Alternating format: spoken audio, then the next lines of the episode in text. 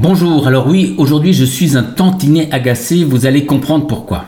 Cher Michel Field, dans votre quiétude estivale, vous ne l'avez sans doute pas remarqué, mais le Conseil supérieur de l'audiovisuel vient de vous passer un sacré savon dans un de ses rapports publiés récemment. Les membres du CSA, en quelque sorte les gendarmes de l'audiovisuel, vous présentent comme un adepte de cela.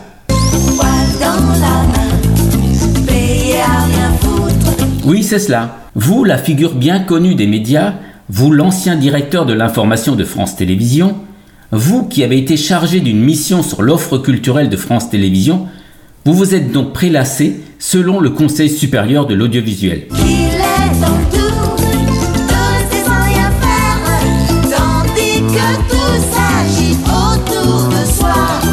À l'été 2017, vous aviez été chargé de rédiger un rapport dans le but de repenser et de mieux valoriser l'offre culturelle de France Télévisions.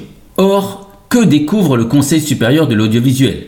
Vos supposés travaux n'ont fait l'objet d'aucune communication publique. Vos supposées réflexions n'ont eu aucune influence sur la programmation culturelle de France Télévisions. Et, exemple concret, le projet de création d'une offre numérique commune avec France Télévisions n'a pas trouvé d'aboutissement à ce jour. Alors c'est vrai, je vous le dis comme je le pense, je suis dans le même état que Jacques Higelin. J'en ai eu marre de les voir en se raccrochant à des histoires qui tiennent pas de Cher Michel Field, par respect pour les Français qui payent la redevance de l'audiovisuel, vous ne pouvez pas continuer à vous prélasser dans votre placard doré. La culture perd chaque jour du terrain en France. Elle est aussi de moins en moins visible sur les antennes de France Télévisions. Là encore, c'est le Conseil supérieur de l'audiovisuel qui le dénonce. Alors bougez-vous, bon sang.